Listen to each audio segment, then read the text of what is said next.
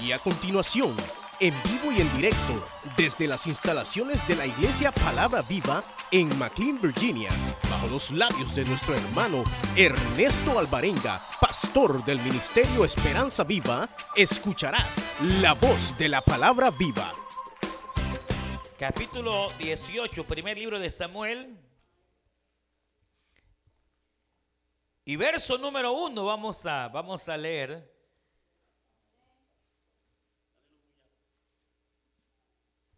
Y dice la Biblia de la manera siguiente, eh, el que no tiene Biblia, trate de, buscar a alguien que tiene, que tenga para poder leer la palabra del Señor. Oiga bien lo que dice la Biblia, capítulo 18, verso 1. Aconteció que cuando él hubo acabado de hablar con Saúl, el alma de Jonathan quedó ligada a la de David y le amó Jonathan como a sí mismo.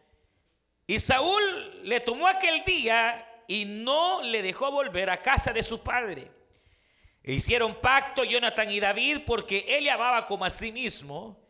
Y Jonathan se quitó el manto que llevaba y se lo dio a David y otras ropas suyas, hasta su espada, su arco y su talabarte. Y salía David a donde quiera que Saúl le enviaba y se portaba prudentemente. Y lo puso Saúl sobre gente de guerra y era acepto a los ojos de todo el pueblo y a los ojos de los siervos de Saúl. Aconteció que cuando volvían ellos, cuando David volvió de matar al filisteo, salieron las mujeres de todas las ciudades de Israel cantando y danzando para recibir al rey Saúl. Una vez más, mire verso 6. Y aconteció que cuando volvían ellos, cuando David volvió de matar al filisteo, es decir, que la Biblia del versículo 5 al versículo 6 nos pasa al pasado, valga la redundancia. Dice, saliendo la mujer de todas las ciudades de Israel cantando y danzando para recibir al rey Saúl, con panderos, con cánticos de alegría y con instrumentos de música, y cantaban las mujeres que danzaban y decían, Saúl iría a sus miles y David a sus diez miles. Y se enojó Saúl en gran manera y le desagradó este dicho y dijo, a David dieron miles y a mí diez mil y a mí miles. Eh, no le falta más que el reino. Y desde aquel día Saúl no miró con buenos ojos a David. Y aconteció al otro día que un espíritu malo de parte de Dios tomó a Saúl y le desvariaba en medio de la casa.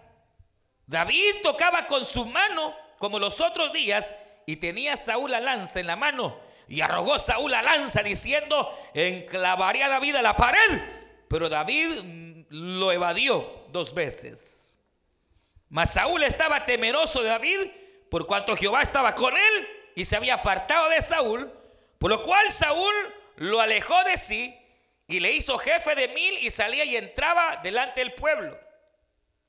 Verso 13, pero Saúl lo alejó de sí y le hizo jefe de mil y salía y entraba delante del pueblo. Y David se conducía prudentemente en todos sus caminos, sus asuntos, y Jehová estaba con él.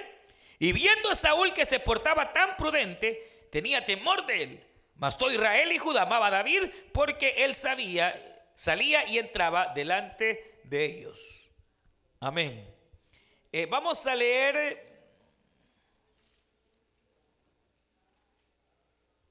Capítulo 22, siempre en este libro, capítulo 22.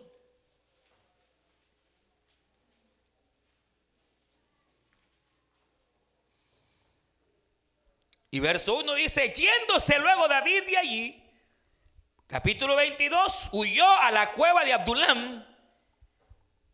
Y cuando sus hermanos y toda la casa de sus padres lo supieron, vinieron ahí a él. Amén. Vamos a leer eh, Salmo 139, hermanos. Vamos a irnos hasta el libro de los Salmos y vamos a leer Salmo 139.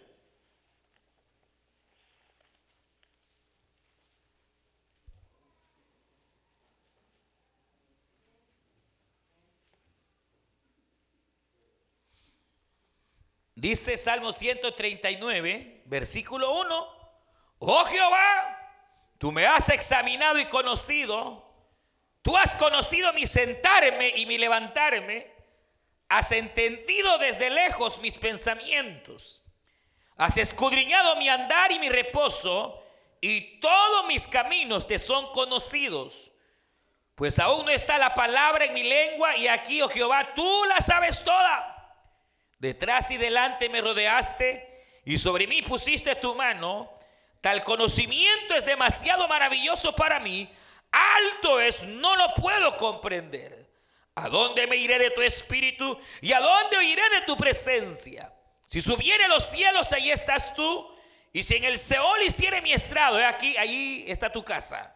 Si tomare las alas del alba y habitar en el extremo del mar, aún ahí me guiará tu mano y me asirá tu diestra. Si dijere ciertamente las tinieblas me encubrirán, aún la noche resplandecerá alrededor de mí.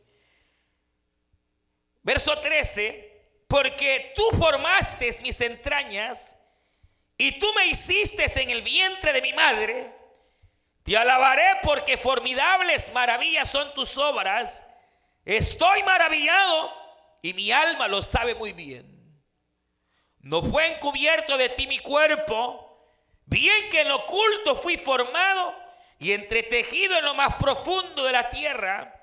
Mi embrión vieron tus ojos y en tu libro estaban escritas todas aquellas cosas que fueron luego formadas sin faltar una de ellas. Cuán precioso me son, oh Dios, tus pensamientos, cuán grande es la suma de ellos. Amén. Vamos a dejar hasta ahí, hermanos, la lectura y vamos a, pueden tomar su asiento y así sentados vamos a orar. Levante sus manos al cielo si usted así lo quiere. Vamos a Decirle al Señor, buen Dios y Padre nuestro que estás en los cielos, te damos gracias. Porque tú nos permites venir delante de tu presencia. Te damos gracias por cada hermana, cada hermano, Señor. Si hay amigos en esta tarde, da gracias, damos por ellos. Padre, rogamos que nos hables, que tu palabra no vuelva vacía, sino que pueda tocar el corazón, la vida, el alma, Señor, de cada oyente. En el nombre de Jesús de Nazaret por quien te damos gracias, Dios mío. Háblanos en esta tarde. Ponemos, Señor, la vida del Padre, nuestra hermana Marlene, Señor, allá en El Salvador, que tú seas obrando en su vida. Ten misericordia, Padre. Sánale en el nombre de Jesús de Nazaret. Por la vida, Señor, de Jonis Torres, allá en El Salvador. Que tú puedas traerle también sanidad, Padre por la vida de nuestra hermana Gloria Vázquez, por sanidad, Señor. Obra en el nombre de Jesús de Nazaret. Por la vida, Señor, de Francisca Torres. Oh Señor, que tú seas obrando en su vida. Padre, de tal manera que tú puedas sanar, fortalecer, Señor. La vida no había toro, Padre, en el nombre de Cristo. Gracias, Señor, que tú seas obrando a favor de Él. Y en tu nombre, Cristo amado, ponemos esta palabra y rogamos, Señor, que nos hables en el nombre de Jesús de Nazaret. Gracias, Señor. Amén y amén. Hemos leído esta, esta tarde varias, eh, varias porciones de la Escritura y quiero robarle o pedirle un poquito de, su atención en esta, en esta, en esta tarde ya que eh, eh, hay un pensamiento que deseo, hermanos, poder, poder transmitirles. Y está basado en, las lecciones que, hermanos, hoy hemos, hemos leído. Parte de ello, usted ha de recordar eh, el llamamiento o, parte del reinado de lo que fue Saúl. Y parte también de ese llamamiento que el Señor hizo, hermanos, a David.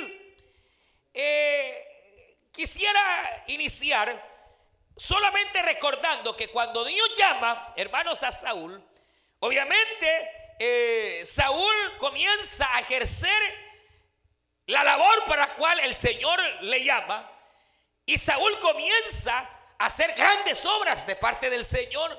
O sea, Saúl, eh, cuando pensamos en Saúl, pensamos obviamente en el rey malo, en aquel rey que, hermanos, eh, desobedeció. Pero Saúl no comenzó así. Saúl comenzó muy bien, comenzó obedeciendo, comenzó profetizando. La Biblia dice que Saúl fue lleno del Espíritu Santo y que profetizaba con los profetas de aquella época. Saúl dice en la escritura que comenzó a ejercer batallas y él ganaba las batallas de Jehová. De tal manera que Dios estaba con Saúl. Hermanos, Dios comienza a manifestar el respaldo en la vida de este hombre comienza a librar batallas, comienza eh, Dios en alguna manera a, respaldar la obra, hermano, de Saúl. Al grado que, por ejemplo, dice la Biblia que Dios mudó el corazón de Saúl. Antes de ponerlo por rey, Dios le cambia el corazón. Eh, quiere decir que tuvo un encuentro con el Señor, el cual le habilitó, oiga bien, para poder servir como rey. Dios comienza a tratar con él, comienza Saúl eh, eh, andar, hermanos, eh, conforme a la palabra del Señor. Pero de pronto es que ocurre el cambio en la vida de Saúl, donde Saúl comienza a tomar eh, ciertas actitudes que ya no eran de acuerdo al favor del Señor. Por ejemplo, dice la Biblia que David, David eh, va a pelear contra el gigante, que esa es la porción que a mí me interesa.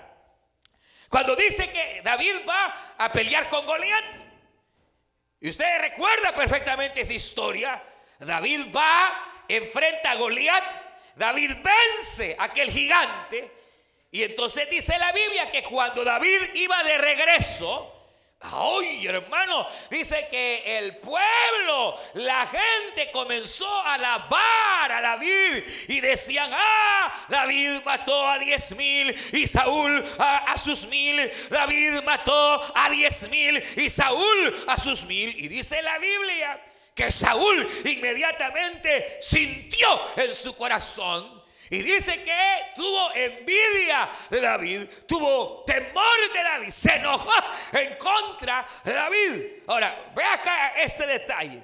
La Biblia dice que David inmediatamente, él libra su batalla, él sale como el vencedor, pero Saúl, hermano, viene y siente en su corazón algo que todo ser humano, mire, todos, tarde o temprano, experimentamos. Ve acá, míreme acá. Saúl experimenta uno de los dolores más grandes que cualquier ser humano pueda experimentar. Una de las situaciones más dolorosas que en la vida se pueden enfrentar.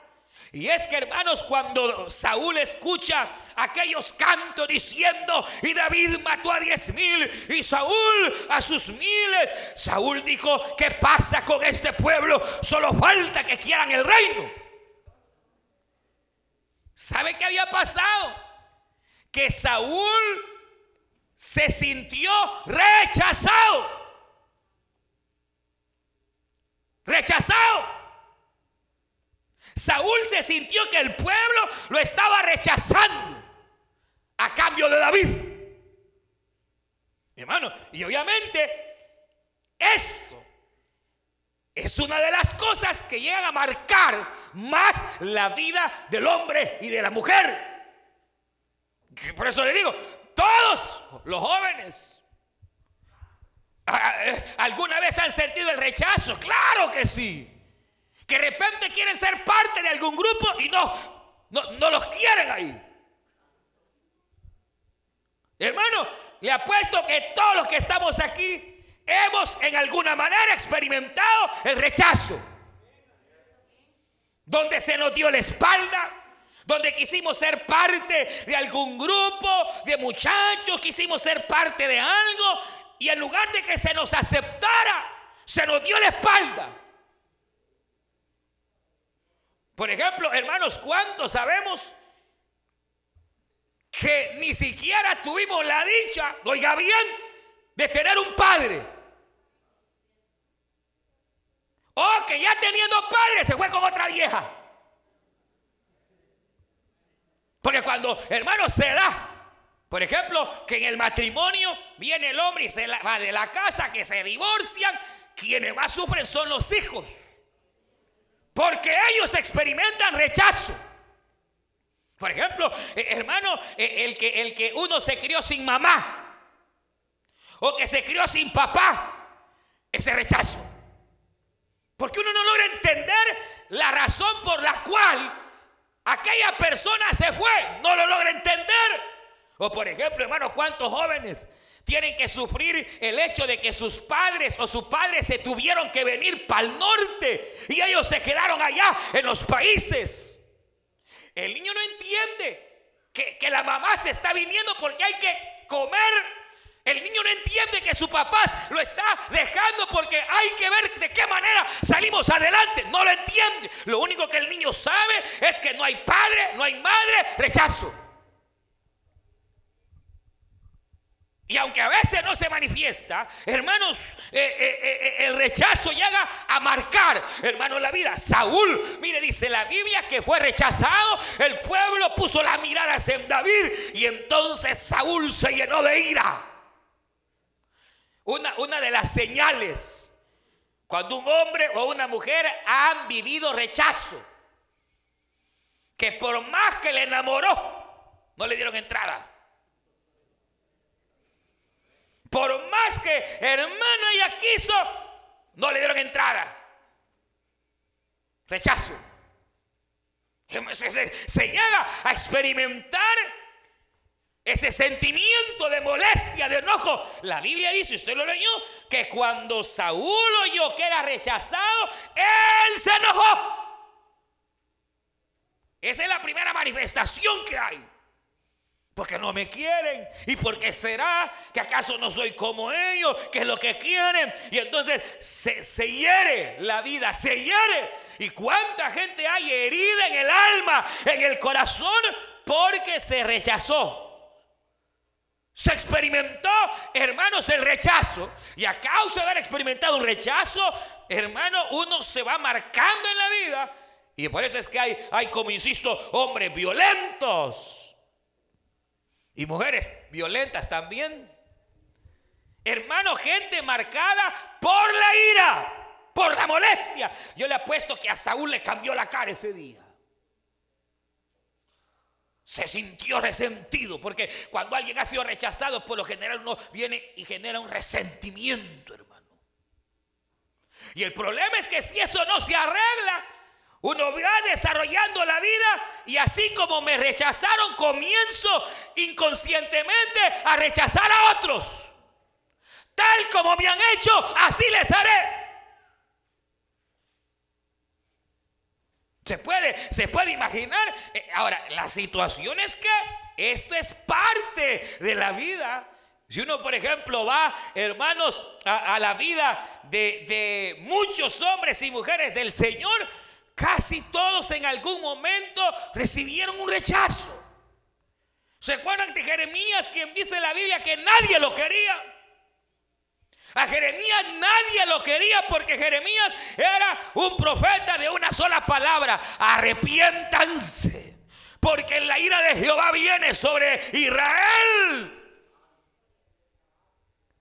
Y Jeremías, cuando todos decían pelota, Jeremías decía, vamos a orar. No lo querían a Jeremías, lo rechazaban. Literalmente le tiraban la, puerta en la cara.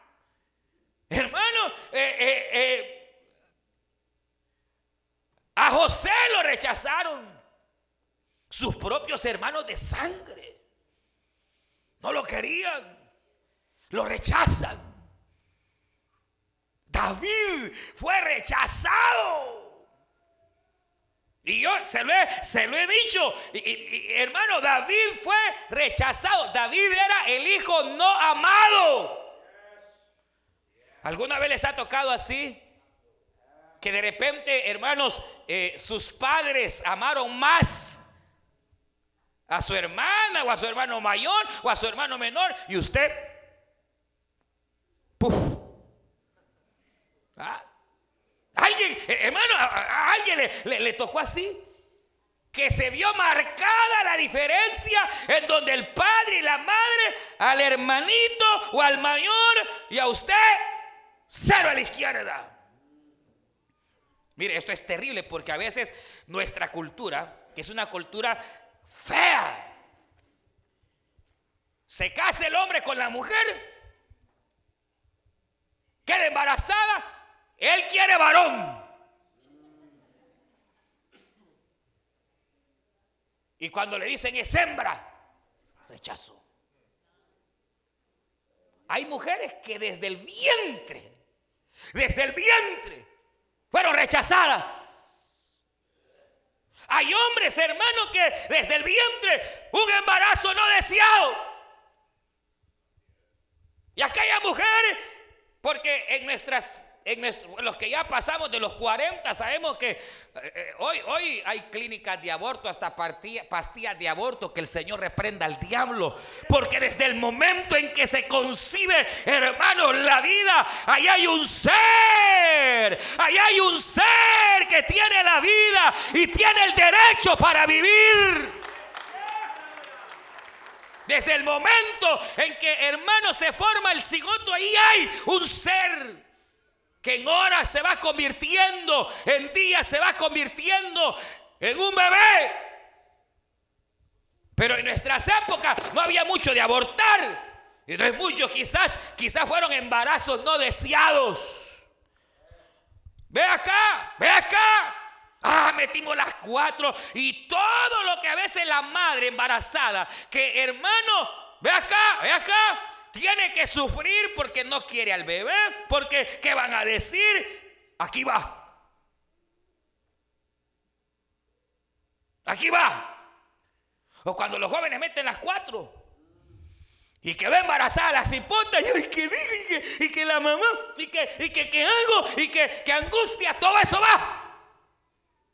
Porque hay sentimientos de rechazo y van a pegar al bebé. Sí, Vea la parte contraria. Elizabeth está embarazada, tiene meses de embarazo. Llega hermano María, quien ha concebido por obra el Espíritu Santo. Y cuando llega donde Elizabeth y la saluda, dice que el bebé saltó. Aleluya. Y fue lleno del Espíritu Santo. Bendita sea la gracia y la misericordia del Señor. Apenas unos meses, pero ya estaba siendo lleno del Espíritu Santo. ¿Pero por qué? Porque lo que su madre estaba experimentando, la llenura y el poder, pasa al bebé. Y Juan es lleno del Espíritu Santo. Pero esa es la parte buena. Igual, dele vuelta. Y todos los desprecios, todo, hermanos, eh, las aflicciones, todo lo que en el embarazo se lleva, va a parar al bebé. ¿Cuántos hermanos hay que desde el vientre de la madre lo rechazaron? Mire hermano, yo le dije una vez, lo decía hoy en la mañana, algunos eruditos han llegado a pensar que David era un hijo fuera de casa. Y por lo tanto, a David no lo querían. Es que, es que David fue rechazado también. Porque cuando llega Samuel, y usted sabe perfectamente la historia, ¡Ey, Eli! Tráeme a todos tus hijos, porque de uno de ellos Dios se levantará rey. Ah, sí, aquí están. Y viene Samuel, quiere ungir a uno, no es quiere ungir al otro, tampoco quiere, pasan todititos, hermano. Y entonces Samuel dice, bueno, pero ¿cómo es esto? ¿Qué ha pasado? Mira, Eli, te pedí a todos tus hijos, son todos estos. Sí, pero es que ninguno de ellos es el ungido. ¡Ah! Que se me olvidó. Allá está el menor, el criado, el sirviente, el siervo. Allá está, pero ese es pastor de ovejas. Ese no ha estudiado en la escuela. Ese no es varón de guerra. Ese solo le gusta andar con el piano, con el arpa. Ese no le gusta, no le gusta. Allá, eh, no, no, no. Tráemelo. Y mire, mire, mire, mire. El salmo penitencial de David dice estas palabras. Hay, hay, tres salmos penitenciales. Uno de ellos dice estas palabras. En pecado me concibió mi madre. Es decir, que parecería ser que David probablemente había sido un hijo fuera de la casa. Y que había sido que tenido que meterlo, pues. Ahora, como sea, lo que sí se sabe es que sus hermanos no lo querían. Porque cuando David llega que, va a pelear contra Goliat, los hermanos le echan en cara, ¿qué estás haciendo vos aquí? Si sos un perverso, le dijo uno de ellos. No lo querían. Rechazo. A José lo rechazaron. Su propia sangre, hermano. ¿Y, y por qué? De, gratis, hermano. Lo rechazaron, no lo querían. Eh, eh, por lo que fuera, hermano, lo rechazan. Y hubo cuántos hombres, hermanos, al mismo Señor Jesucristo, ¿sabe? Lo rechazaron. Él vino, hermanos, desde el cielo, se encarna para venir por su pueblo, dar la vida por su sangre, por los suyos. Pero dice la Biblia, a los suyos vino y los suyos le rechazaron. A Jesús lo rechazaron. A José lo rechazaron. Rechazaron a Moisés. Rechazaron, hermano, a cuántos hombres. Y, y, obviamente, todos en alguna manera, al igual que este Saúl, recibieron el rechazo. La cuestión es que el final de Saúl fue terrible porque Hermano, dice la Biblia que después de que se airó y se enojó por aquel rechazo, dice que hasta endemoniado andaba, el diablo venía, se le metía el diablo, hermano, y no solo eso, eh, cayó en una depresión tremenda, hermano, Saúl cae en un estado paupérrimo que va de mal en peor, hasta que un día llega a echarse sobre su propia espada y se mata. No aguantó el rechazo, no aguantó. Dios mismo, hermano, usted conoce la historia. Lo llama. Ahora Saúl, hermano, va en decadencia hasta el día en que mete su propia espada. Y, ahí va. Pero la cuestión es que hubo hombres como David que también fueron rechazados, pero no fue su final así. Hermano, José igual es rechazado, pero el final de José no fue trágico. Es decir, que a pesar de las ofensas, a pesar de aquella situación, hermano, uno puede reaccionar de dos maneras. Uno puede dejarse marcar por aquel rechazo y guardar odio por aquel padre, guardar rencor por aquel marido que se fue, guardar rencor por aquella mujer que, que engañó, hermano, o por aquellos hermanos que no me quisieron. Y entonces irme amargando e ir, hermanos, agarrando orgullo, ir a resentimiento hasta llegar a, punto de... Eh, mire, mire, ha visto gente, no me toques esa gente, mírame, no me toques. Esa es gente que la han rechazado, hermano. Y entonces, por miedo a que lo vuelvan a rechazar, se ponen una concha, hermano. Porque tienen miedo de que lo rechacen. Porque ya experimentaron lo, lo duro que es pretender ser parte y ser rechazado. Y es que, miren, todos en alguna manera necesitamos sentirnos aceptados. Nos necesitamos sentirnos amados. Y lo contrario a sentirse aceptado es el rechazo. Y que cuando viene el rechazo entonces marca, hiere. Uno se puede llenar de resentimiento, de amargura, a veces de ira. Hermanos, a veces uno se vuelve inseguro. Por lo general, aquel que ha recibido rechazo de parte de otras personas se vuelve inseguro. Porque él sí, ¿por qué? ¿Por qué será que no me quieren? ¿Por qué será que eh, dicen esto? ¿Por qué será?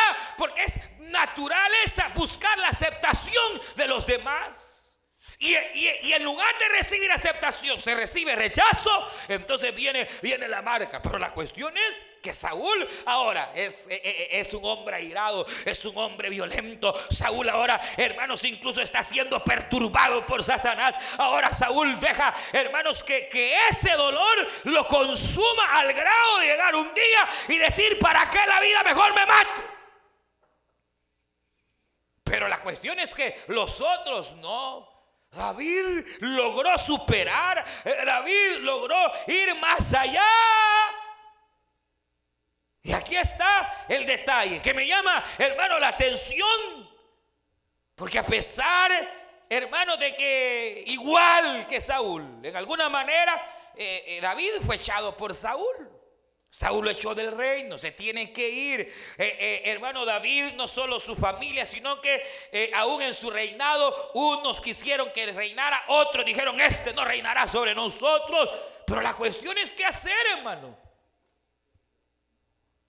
¿Y qué es lo que debemos hacer? Mire, número uno, debemos entender que por más que luchemos, no somos moneditas de oro.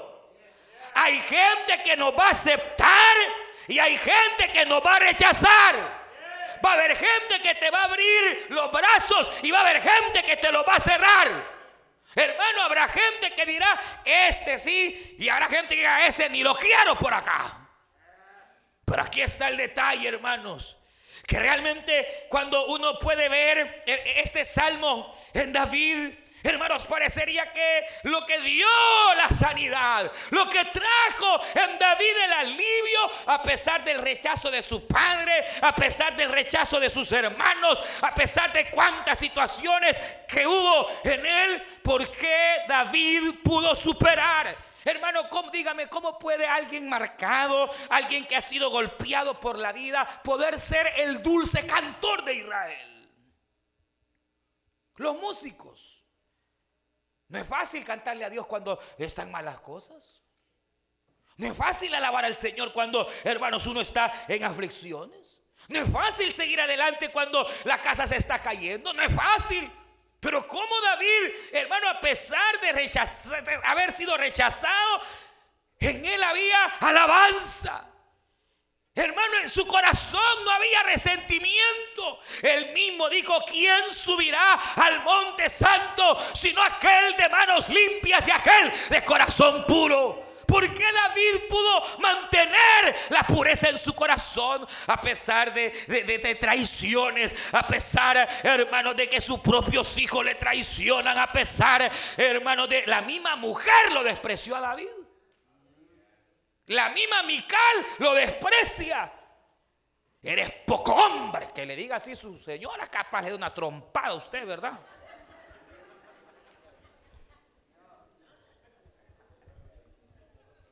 A David casi que así le dijeron que no te da vergüenza, que eres poco hombre. Eh, eh, te está viendo con vileza. Y David dijo, si es por causa de Jehová, que me digan lo que quieran, aleluya. Yo me haré más vil por causa de mi Dios. Pero mire, ¿por qué David logró, a pesar de haber sufrido avanzar, llegar, hermanos, a prosperar. ¿Por qué José, hermanos, pudo? ¿Por qué Cristo mismo? ¿Sabe por qué? Cuando dice el Salmo 139, oh Jehová,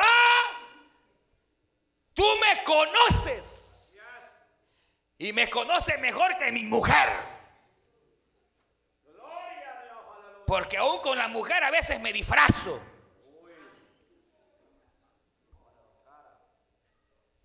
Y hay cosas que me papalotean y yo no le digo a mi mujer porque delante de ella me disfrazo. Pero tú me conoces. Mis pensamientos están delante de ti. Has examinado y me has conocido en la mañana, en la tarde y en la noche conoce mis defectos y conoce mis virtudes. Me conoces mejor que nadie. Porque aún delante de mis padres me disfrazo. Aún delante de los hermanos me pongo la máscara. Más cuando me toca el privilegio, más enmascarado vengo. Parecemos, ¿sabe cómo nos parecemos muchos cristianos? Hermanos, nos parecemos a Jacob. Que queremos engañar al Padre. Cuando hermanos, Isaac iba a morir, según ellos, porque todavía vivió muchos años después, pero cae enfermo aquel Isaac y dijeron, este viejito se muere, así que agarrémosle la bendición, hermano Jacob, para llegar delante del Padre, para pantallarlo. Tuvo que disfrazarse de Saúl, su hermano. Y su padre decía, eh, yo, yo oigo la voz de Jacob, pero le siento el tubo a Esaú. Vení para acá, le dijo, eh, quiero tocarte y lo toca. Y como Jacob era, era, era lampiño, es decir, era chino, pues no tenía pelo ni nada. Esaú era velludo. Porque, porque Esaú era, era de esos tipos atletas esa era así todo atleta, todo, todo campeón, era hombre de casa, hermano, ese tipo era, era así de esos que hacían ¿verdad? Y toda la cosa. Jacob no. Jacob era, era, era mero amanerado, totalmente distinto. Jacob, hermano, eh, le gustaba otras cosas. A Esaú le gustaba la casa, a Jacob la cocina.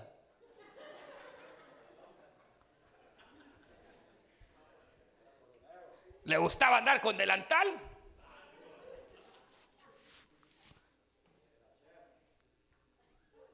Sí, y no es que no fuera hombre, tuvo cuatro mujeres, hermano. Así era su manera de ser. Totalmente diferente a Esaú. Y a Isaac le gustaba como era Esaú. Y rechazó a Jacob.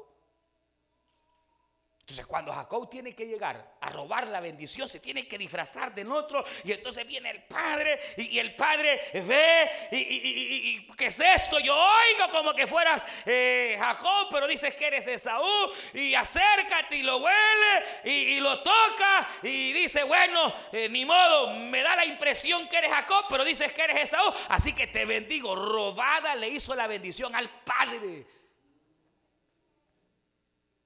Pero mire, cuando yo vi ese cuadro, yo vi a la iglesia, hermano. Que muchos así somos, hermanos. No conocemos quién es nuestro Padre. Creemos que a Él lo podemos engañar y queremos venir disfrazados, hermano. Allá en la casa, en el trabajo, no nos conoce. Y aquí boquita, chiquita, bien bonita, la hermana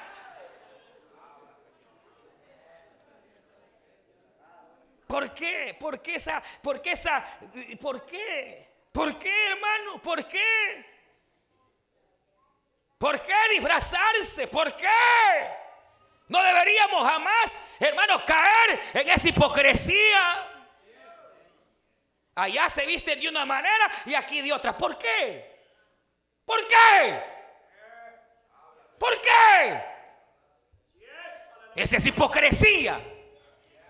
¿A quién quiere engañar? Ah, lo que pasa es que quieres ser aceptada. Pero eso no sirve. ¿Sabe por qué? Porque tarde o temprano el hombre hoy te ama, mañana te desprecia. El hombre hoy te recibe y mañana te desecha. Pero el Señor, Él nos conoce como somos. Él nos ha examinado. Él sabe nuestro levantar y nuestro acostar. Y a pesar que nos conoce, dice la Biblia que fuimos aceptados en el amado. Allá antes de la fundación del mundo nos escogió. Y hermano, ni aún había sido formado usted ni yo cuando ya Dios nos amaba. Ahí ni siquiera se sabía cómo iba a ser, si grande, pequeña, cómo ya Dios nos amaba. Dice David en el Salmo, mi embrión vieron tus ojos. Me amaste. Desde antes que naciera, me amaste. Muchos dijeron que fue un accidente, pero tú ya me amaste. Aunque mi padre me dejó y mi madre, pero tú me amaste. Y cuando llegué a ser un mancebo, me tomaste de ahí del acto de las ovejas. Cuando era un despreciado, cuando nadie daba nada por mí, tú me levantaste y me pusiste por rey sobre tu casa. Oh Dios, ¿cómo es que tú me amas si me conoces como soy, pero así me sigues amando? Mire, hermanos, es que es increíble, pero, pero a veces, hermanos, a Dios lo queremos apantallar. ¿Cómo va a apantallar usted a Dios? Ahí en la casa vieja gritona, ¿qué es? Y aquí, ¿a quién quiere apantallar? ¿A quién queremos engañar? Hermano, el milagro más grande que hay es que Dios, conociendo cómo somos, así nos ha aceptado. Para tomarnos y empezar a trabajar con nosotros y cambiarnos poco a poco. Algunos Dios los cambia más rápido, a otros los cambia más despacio, pero a cada quien Dios, hermano, sobra. Pablo dice en el escrito maravilloso, estoy persuadido que el que inició la buena obra la va a perfeccionar. Aleluya, aleluya, porque Dios nos toma ya como bagazos de donde estamos, pero no nos va a dejar en bagazo, nos va formando nos va moldeando y nos va formando, haciendo a su imagen y a su semejanza. Y es donde Dios va tratando y va tratando y va tratando con nuestra vida. Pero así como somos, nos ama. En tu libro estaba escrito cómo yo sería, güerita, morenito. Así estaba. Y así Dios nos amó. Aleluya. Ese es el grado más extraordinario de aceptación. Es que, mire, mire lo que voy a decir, oiga. Esto es como que, supóngase que usted quede embarazada. Y entonces a usted le muestran la vida de ese hijo que viene. Y le, y le muestran que ese cipote le va a sacar canas verdes y que la va a hacer llorar. Y que usted va a dar su vida por ese cipote, lo va a cuidar, lo va a amparar. Y cuando le salga bigote, ese, ese cipote la va a escapar a matar a usted. ¿Qué haría? ¿Qué haría?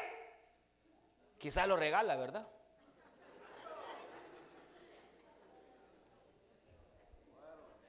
Mire cómo es Dios, hermano, que lo conoce todo, todo, todo. Nada hay delante de Él que esté oculto. Él sabe cada paso que daremos mañana, pasado mañana. Él lo conoce todo. Conoce nuestras levantadas, conoce nuestras caídas, conoce todo. Y aún así, Él nos sigue amando. Y aún así, hemos sido aceptos en el amado. No por obras, sino por gracia. Aleluya, gracia, gracia. No por obras para que nadie se gloríe, sino por gracia. Y es algo que no todos entienden. Uno cree que al Señor hay que comprarlo, hermano. Uno cree como Jacob que al Señor hay que comprarlo. Porque Jacob nunca conoció a Dios, hermano. No lo conocía. Míreme, miren, no lo conocía. Cuando estaba Jacob en un gran aprieto, mire acá. ¿Quiere que les haga una muestra si usted conoce a Dios o no? Jacob cuando estaba en un gran aprieto, porque se había portado mal, le dijo, Señor, si me sacas de esta, yo te prometo que. Ese cristiano no conoce quién es su Dios. No lo conoce porque cree que hay que comprarlo. Cree, hermano, que hay que comprar el favor de Dios. Que hay que comprar la sanidad, que hay que comprar el perdón, que hay que, incluso hay doctrinas, hermanos, extrañas que arrebátele a Dios. ¿Cómo le va a arrebatar a Dios? ¿Se imagina qué clase de Dios es ese que tiene la salud, pero no, hay que arrebatársela porque Él no la quiere dar? Ese no es Dios, hermano. Ese es el Dios de la religión pero no el Dios de la Biblia. El Dios de la Biblia no hay que arrebatarle nada. Él ha extendido su mano para dar, para bendecir. Porque Jehová es bueno y para siempre su misericordia. Pero Jacob dijo, mira Señor, si me sacas de este lío y me llevas al otro lado y me bendice, los diezmos te voy a dar, Señor. Picarazo, hermano, nunca pagó los diezmos Jacob. No sé si lee toda la Biblia, jamás los pagó.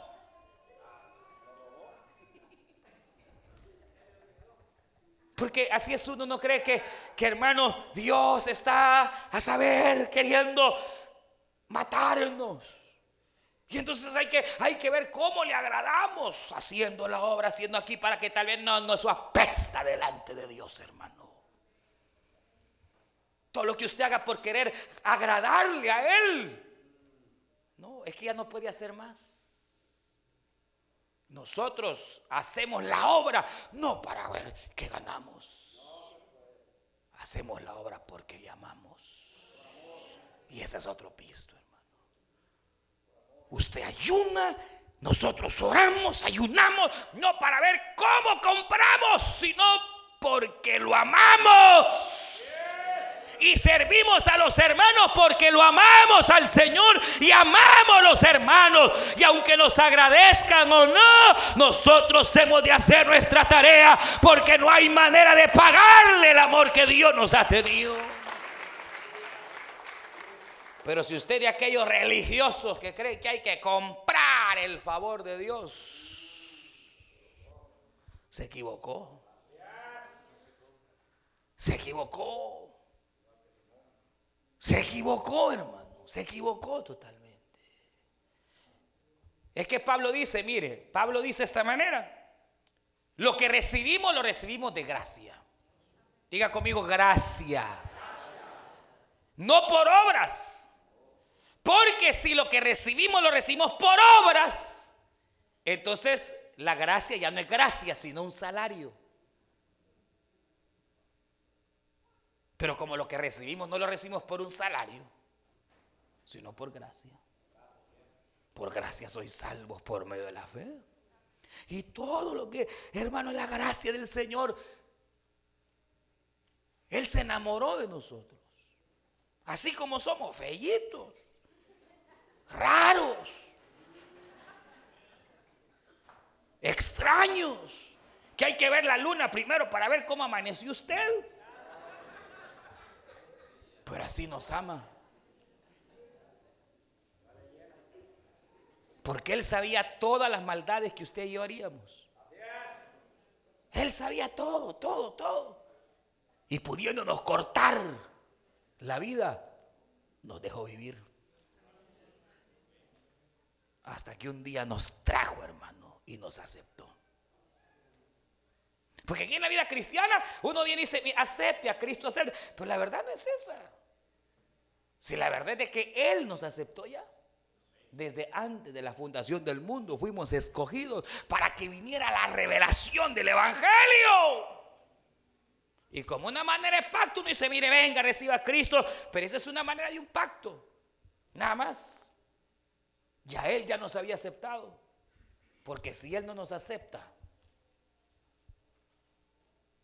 haga lo que usted haga, está perdido. Porque si Él no nos acepta, haga usted lo que haga, está perdido. Pero como nos aceptó, a lo suyo vino y no le recibieron. Mas ahora todo aquel que le recibe, Dios le da potestad de ser llamado su hijo. Y esto no por voluntad de ustedes, sino por voluntad de Dios. Quien hermano nos aceptó. Y esa es la verdad más grande, hermano. ¿Por qué David logró superar? Porque entendió el amor de Dios. Y aunque había gente que no lo quiso nunca, él sabía que tenía seguro el amor de Dios. Él sabía que había gente que le iba a traicionar, pero él estaba seguro porque tenía el amor de Dios. Gente lo despreció, pero él se sentía acepto en el amado.